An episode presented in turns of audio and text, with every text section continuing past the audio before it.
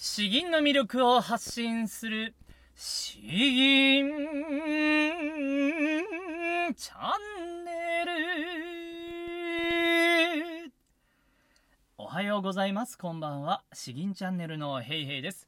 このチャンネルは詩吟歴の長い長い私ヘイヘイによる詩吟というとてもマイナーな日本の伝統芸能の魅力を分かりやすくお伝えしていくチャンネルです、えー、いつも通り漢詩や俳句和歌など一つご紹介して最後に吟じていくと。まあどういう風に楽しんだらいいのかどう吟じていけばいいのかとかですね、えー、それをさらさらっとお伝えしていこうと思います。まあ今はそうですね週に2回か3回ぐらいのペースでやっているので、えー、引き続きお楽しみください。今日はですね、録音しているのが9月1日ですね。いよいよ9月になりました。もう秋ですね、秋。東日本かな？関東の方はもう一気に冷えてですね、今日も最高気温が25、6度とかなのかな、えー、もう朝もいい感じですね。えー、クーラーもつける必要がないぐらいのこの時期が正直一番大好きです。ということで、え今日はですね、秋にちなんだ有名な詩吟、え漢詩をご紹介させていただきます。李白。えー、もうご存知の李白が作られた聖夜詩という、えー、漢詩です。静かな夜に思うと書いて聖夜詩ですね。もう、まさしくえー、秋にふさわしいものかなと思います。秋の夜、なんかシーンとした感じがするときに、えー、李白は何を思ったのか、感じたのか。では早速、えー、詩文の内容から読ませていただきます。聖夜詩、李白。正前、月光を見る。歌語楽は、これ、地上の霜かと。神戸を挙げて三月を望み、神戸を垂れて故郷を思う。えー、正前というのはですね、小、小というのは、ま中国式のベッドみたいなものですね、えー、床という意味合いになります。難しい感じなんですけど、正前、えー、ベッドに入る前、つまりまあ眠る前、えー、寝台の前でですね、月光を見る月の光が明るく、まあ、白く差し込んでいる様子が見えると。歌合楽はこれ、地上の霜かと。もうあまりにも真っ白で明るいからですね、えー、これはもう霜が降りているんじゃないかなと疑ったほどの月の光であったと。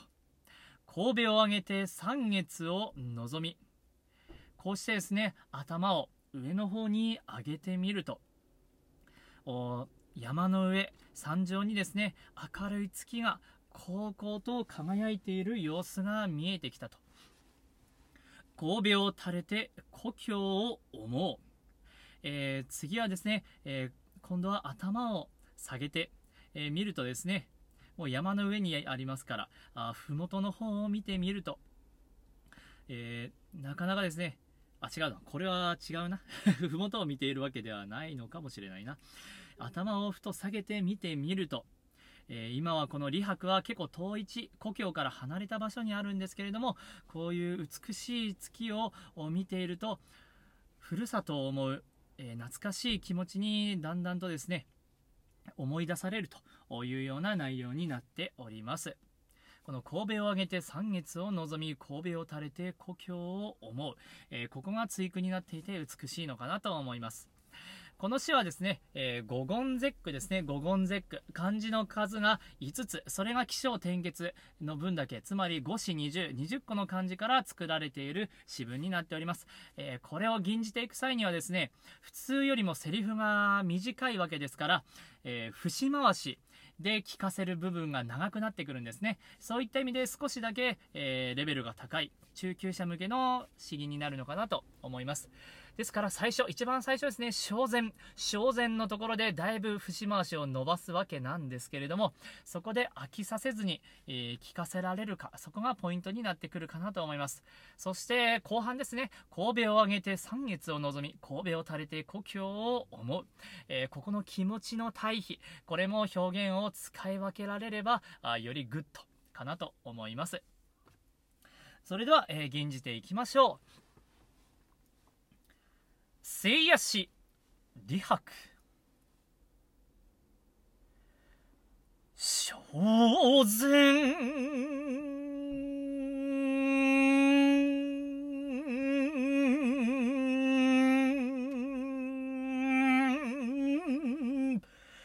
月光。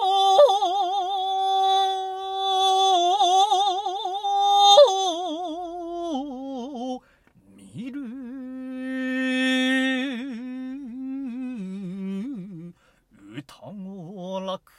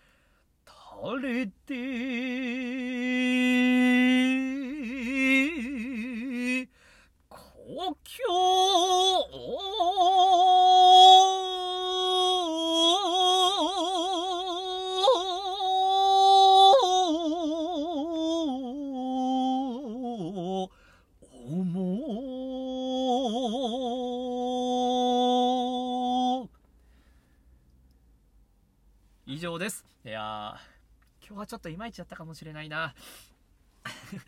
この秋の夜の静けさ、えーこれを吟じるためにはですねもうなんか強く吟じちゃダメなんですね。余裕のある声量で、えー生と動がしっかりと切り替わるような吟じ方が望ましかった。望ましかったけれども最近ちょっとサボっていたので結構必死だったかもしれないですね。難しい。特に小前が思った以上に難しいですね。小前ん？んで伸ばすのは難しいですね。うんこれはきつかったな。えーちょっと次再チャレンジしてみたいかなと思いますけれどもいかがでしたでしょうか、えーぜひ頑張ってチャレンジしてみてください。秋の夜静けさを感じながらこの詩を思い出していただければより味わえるのかなと思います。では、えー詩吟の魅力を発信する詩吟チャンネルどうもありがとうございました。バイバイ。